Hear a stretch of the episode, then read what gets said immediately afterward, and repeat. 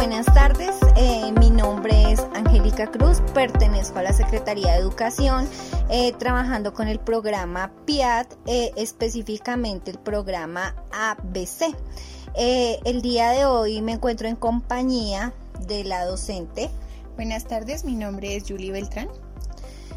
profe, muy buenas tardes. Bueno, el día de hoy vamos a trabajar la guía de sociales para el grado cuarto de primaria y vamos a empezar a hacer eh, el desarrollo de la guía como tal. Bueno, dentro del punto de partida tenemos el descubrimiento de América que se celebra el 12 de octubre de 1492.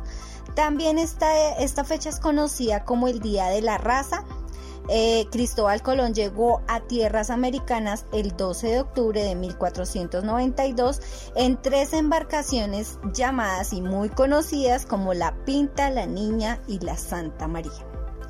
Eh, vamos a, continuar con un video para que ustedes presten la mayor de las atenciones porque luego realizaremos un cuestionario de eh, selección múltiple eh, para acertar a ver cuáles fueron las respuestas correctas. Sí, profe, a continuación vamos a, reproducir el audio, eh, entonces por favor pongámosle mucha atención para que hagamos este ejercicio eh, desde casita. Hoy vamos a conocer cómo se llevó a cabo el descubrimiento de América. En el siglo XV, época en la que reinaban en España los reyes católicos Isabel y Fernando, Cristóbal Colón, un valiente aventurero marino cuyas raíces se cree que eran italianas, consiguió la ayuda económica de la reina Isabel para emprender un viaje por mar alrededor de la Tierra. En esa época, todo el mundo creía que la Tierra era cuadrada y plana, menos Colón, que defendía que era redonda, y con este viaje pretendía demostrarlo. Para ello, quería atravesar el Océano Atlántico y llegar a las Indias, dando una vuelta casi completa al globo terráqueo. El 3 de agosto de 1492 partió con tres barcos y 90 hombres rumbo a lo desconocido, desde Palos, un pequeño puerto de España. Por cierto, los tres barcos se llamaban La Niña, La Pinta y La Santa María. Primero fueron a las Islas Canarias, donde arreglaron y llenaron los barcos de víveres, es decir, alimentos y agua.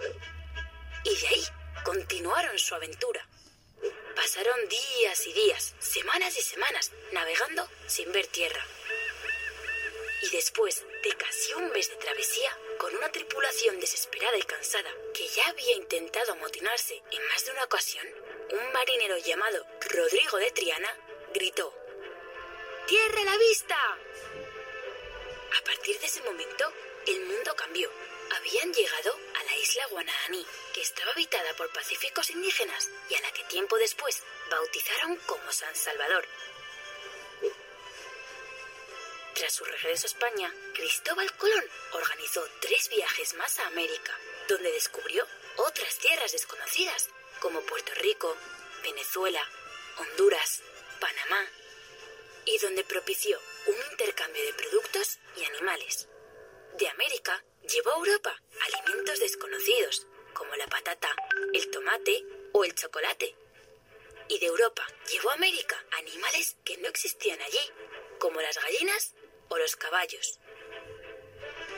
En 1506, el almirante Cristóbal Colón murió convencido de que había encontrado una nueva ruta para llegar a Asia y que había demostrado que la Tierra era redonda, pero nunca supo ni imaginó que había descubierto un nuevo continente. En homenaje a la gran hazaña de Cristóbal Colón, un país de Sudamérica fue bautizado con su nombre. ¿Sabéis cuál es? Pues claro, Colombia. Pero seguro que os estáis preguntando por qué se llamó América a este nuevo continente pues fue en honor a Américo Vespuccio, un navegante italiano que fue el primero en darse cuenta de que las tierras descubiertas por Colón pertenecían a un nuevo continente. La verdad es que es súper entretenido conocer historias del pasado, ¿no os parece?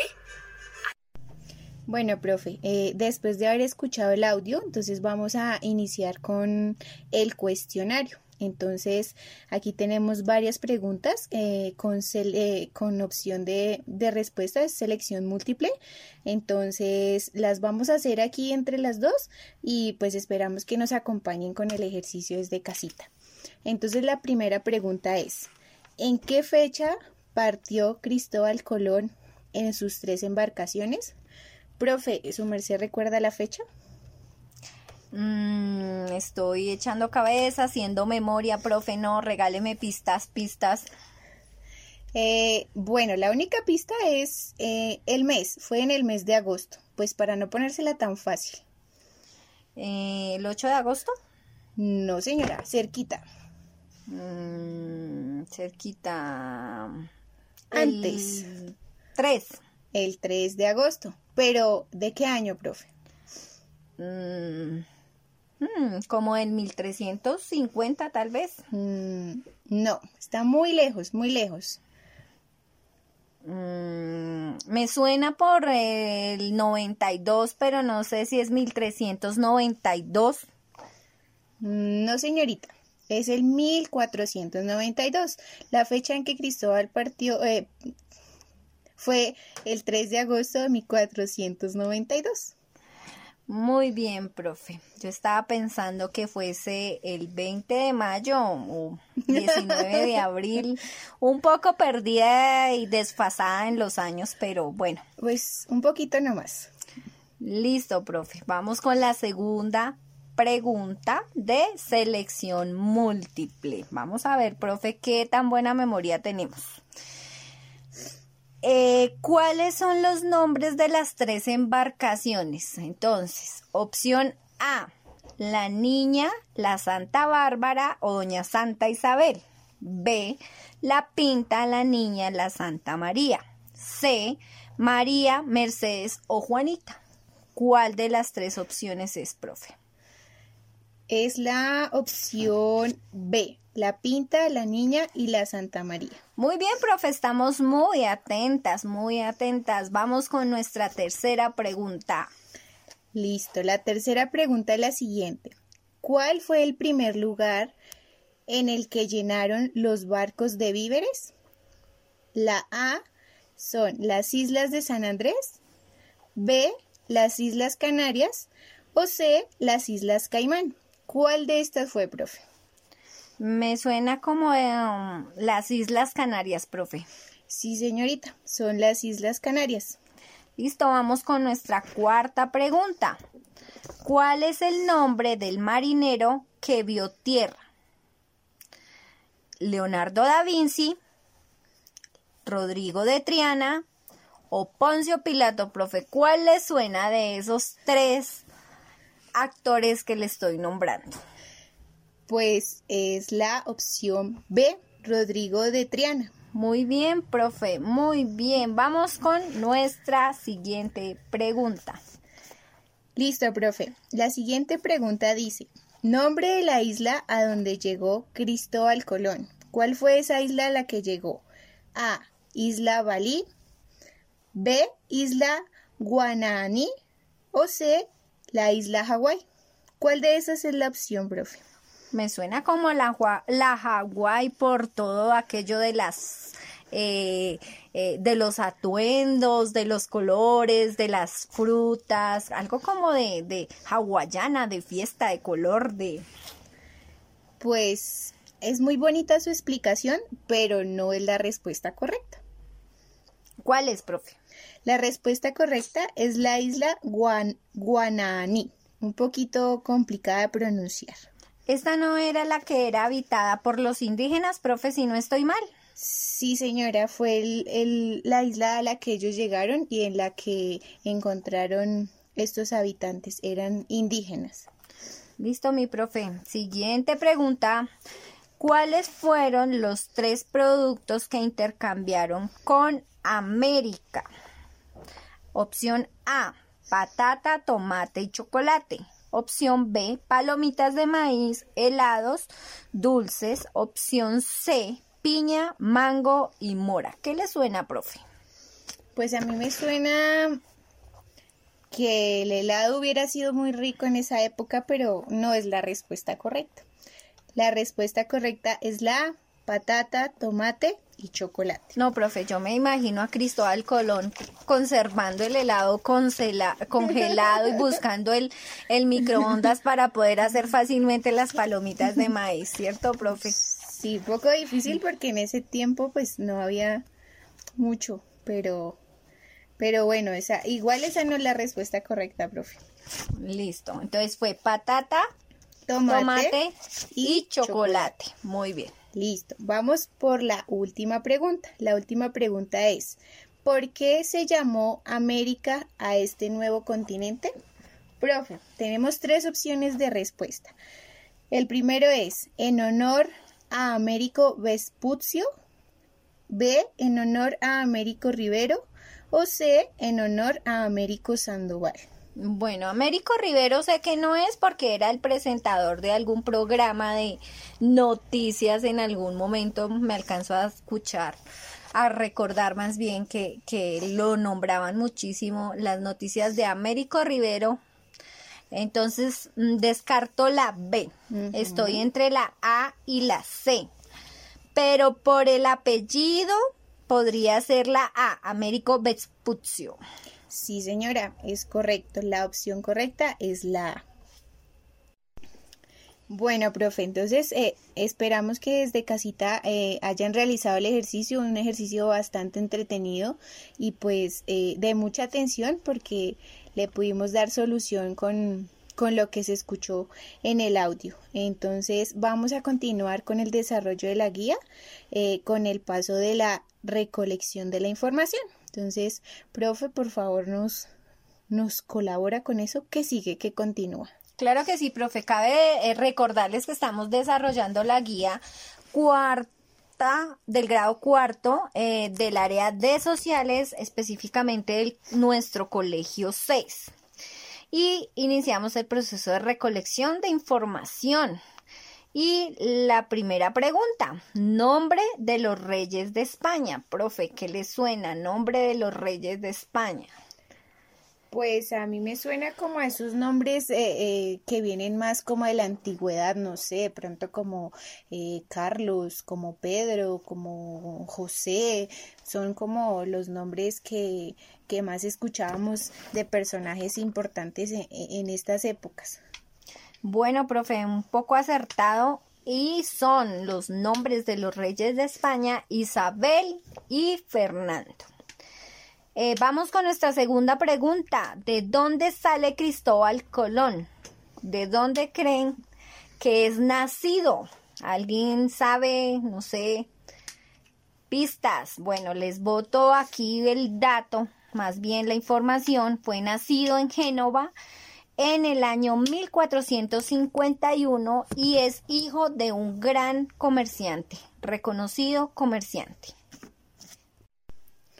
Bueno, profe, entonces eh, continuamos con, el siguiente punto.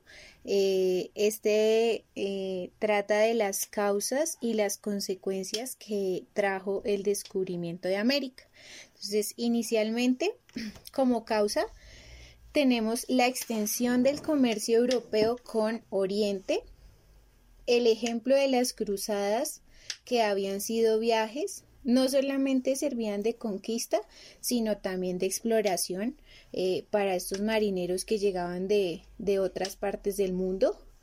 Eh, también encontramos em, el deseo de, de hallar nuevos caminos, quizás más cortos o de pronto más largos para ellos poder transportar mercancías y para desplazarse a, los países donde encontraban eh, mercados. A veces eran mercados piratas. Y el último es em, la sed de conquista y la búsqueda de oros con la que con la intención que, llegaban estos personajes de otros lugares. Era como, como la intención principal con la que ellos viajaban a América.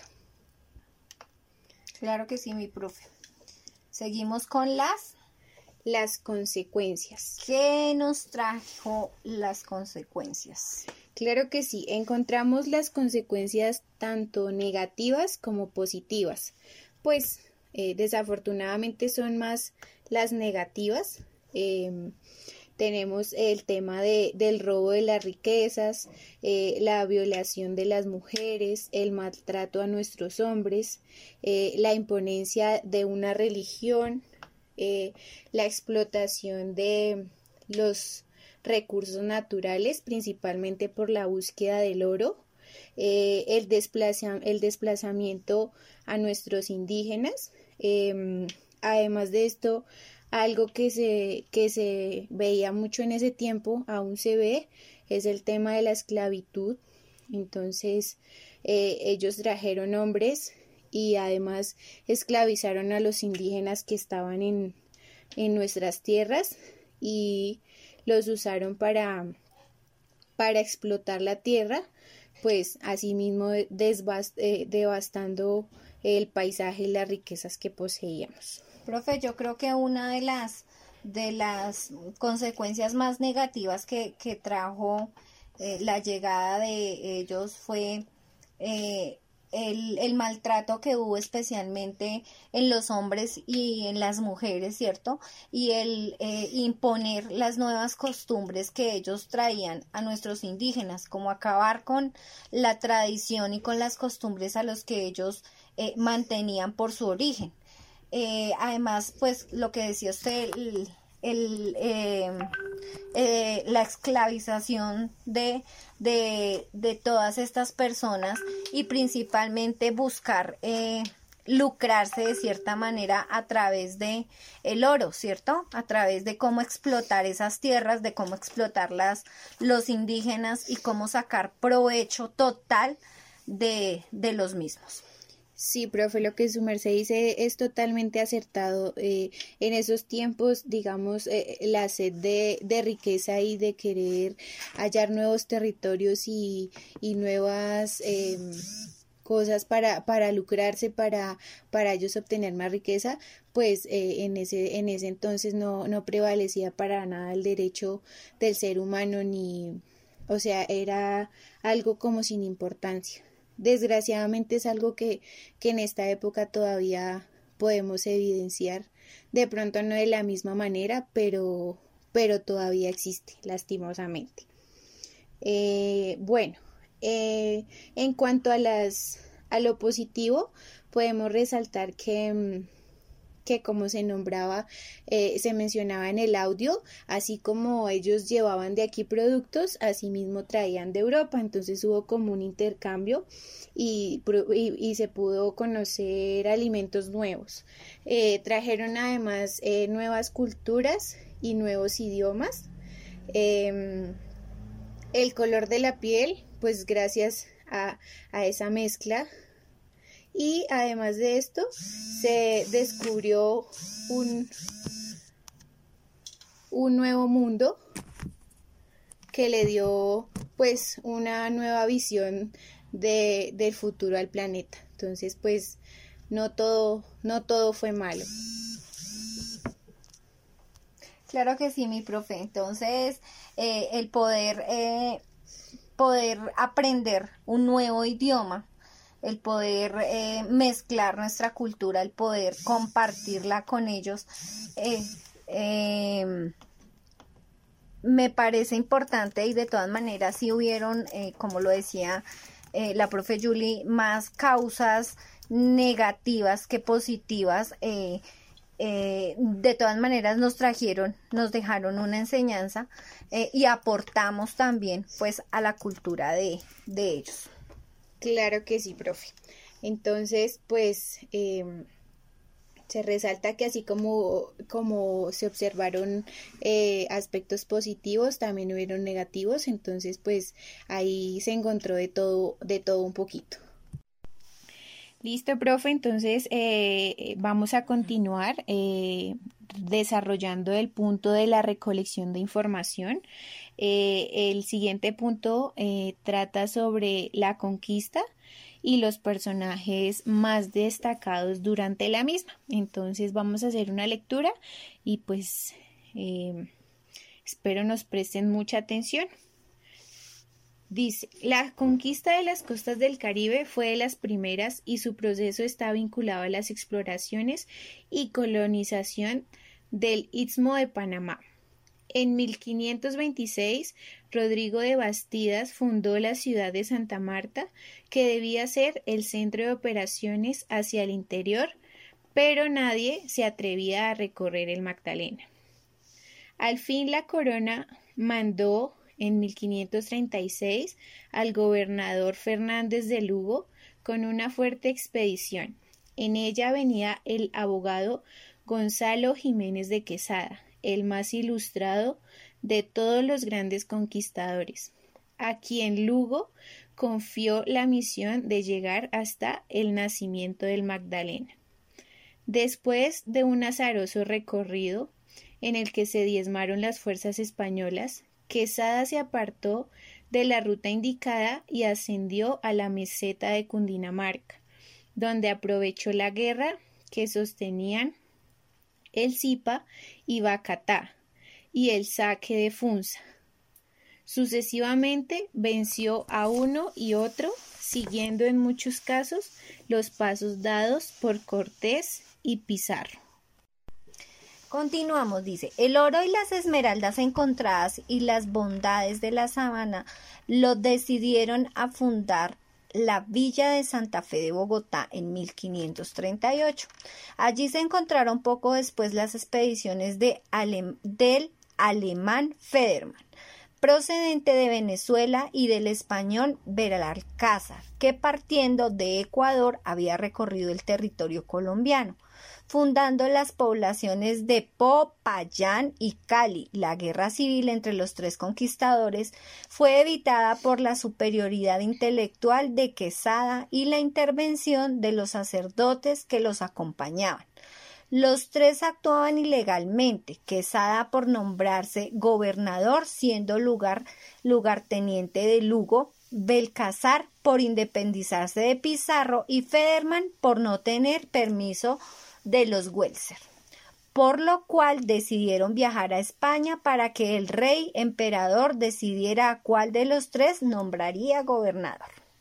El gobierno español no nombró a ninguno de los tres, remitió a Federman a los Welser, concedió a Belalcázar la gobernación de Popayón y a Quesada el título de adelantado del nuevo reino de Granada, pero con derecho al territorio de las actuales llanos. Quesada derrochó sus riquezas en España, luego regresó y continuó realizando exploraciones hasta su muerte. Por su parte, Belalcázar también regresó y continuó la conquista del occidente. Su gente fundó Pasto y Neiva, y otro de sus hombres, Jorge Robledo, exploró hacia el norte del río Cauca, fundando a Cartago y Santa Fe de Antioquia, hasta que surgió la rivalidad entre él y Belalcázar. Quien lo venció e hizo ejecutar, Belalcázar fue juzgado por este hecho y condenado por las autoridades reales, muriendo cuando marchaba hacia España para apelar la sentencia en 1551. Independientemente de estas conquistas, Pedro de Heredia completó años antes de la ocupación de la costa y fundó la ciudad de Cartagena en 1533. Bueno, esperamos que eh, recuerden eh, acerca de la lectura que hicimos y cada uno de sus actores y cada una de las funciones que ellos cumplieron en su momento. Vamos a continuar con el desarrollo de la habilidad, profe Julie y qué nos tiene por aquí. Claro que sí. Eh, dentro de este punto encontramos em, la leyenda del dorado, que hace parte de las civilizaciones de Centroamérica. Entonces, eh, vamos a, escuchar eh, un audio eh, que nos resume un poquito eh, esta leyenda. Entonces, pues esperamos que la, la escuchen con, con total atención. La leyenda de El Dorado nace durante los tiempos de la conquista de América. Las nuevas tierras, las fortunas halladas y los misterios de un continente desconocido aumentaban las fantasías de los conquistadores por encontrar el tesoro más grande que hayan podido ver en sus vidas.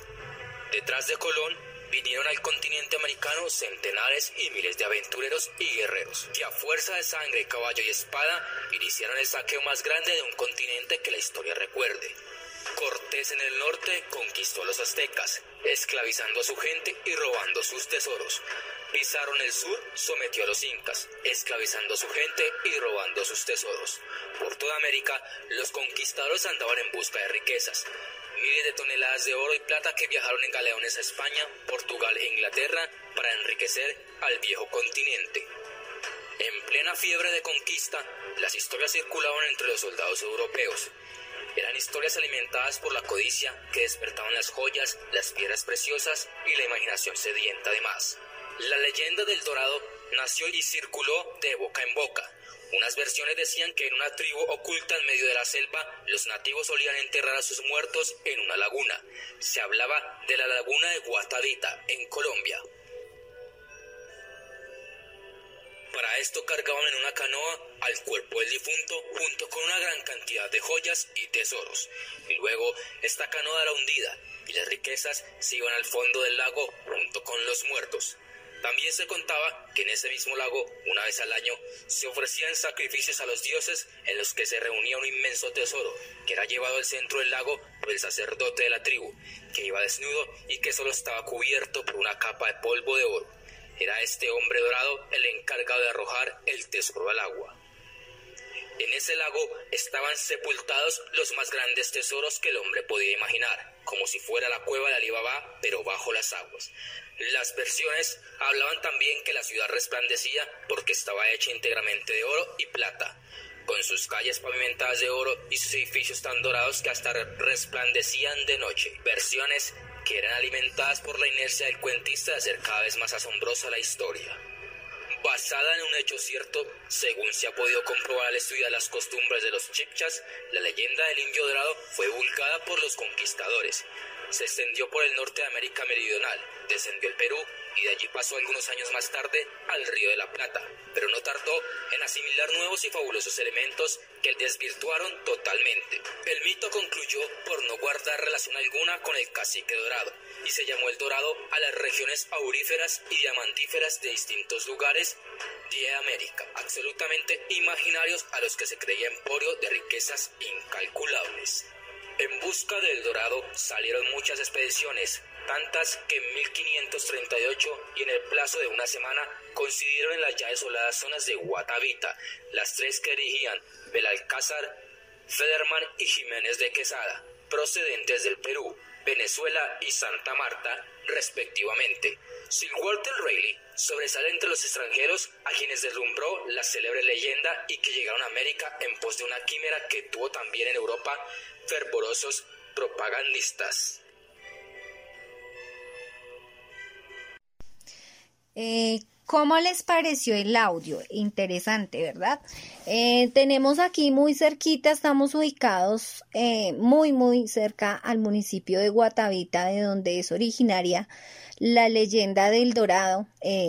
la laguna cuenta con, con un sendero natural, el cual se puede hacer eh, un recorrido bastante agradable eh, en medio de, la naturaleza. Entonces esperamos que haya aportado muchísimo a ustedes acerca de la cultura eh, de, de mm, América y em, los vamos a invitar, profe, a que queremos invitar a los estudiantes ya que nos encontramos eh, trabajando por medios tecnológicos, por internet. No podemos salir de casa, pero sí a través de la tecnología podemos utilizar diferentes herramientas en las que podemos, ¿qué podemos hacer, profe? ¿A qué nos invita? Claro que sí, profe. Eh, se hace una, una, invitación para que a través de la tecnología virtualmente em, visitemos el Museo del Oro, los museos que, que tenemos eh, en, nuestro país para de la misma manera reconocer eh, las riquezas que, poseemos y que al pasar de los años em, se, se, han adquirido y están todas reunidas en estos lugares, en los museos. Eh, agradecemos muchísimo por el espacio brindado. Para poder llegar a ustedes con, con, este tema, para ampliar sus conocimientos o, o reforzar los que, los que ya se tienen. Claro que sí, mi profe. Entonces les deseamos, Alberto, muchísimas gracias eh, por su colaboración. Eh, em, agradecidos por que nos brindan este espacio. Eh, recordarles que estamos de puertas abiertas en la Secretaría de Educación y en cada uno de sus programas para atender a la comunidad soposeña con, con, una de las mejores disposiciones, con las ganas de, de trabajar por nuestro municipio. Agradecemos muchísimo el espacio y les deseo feliz tarde.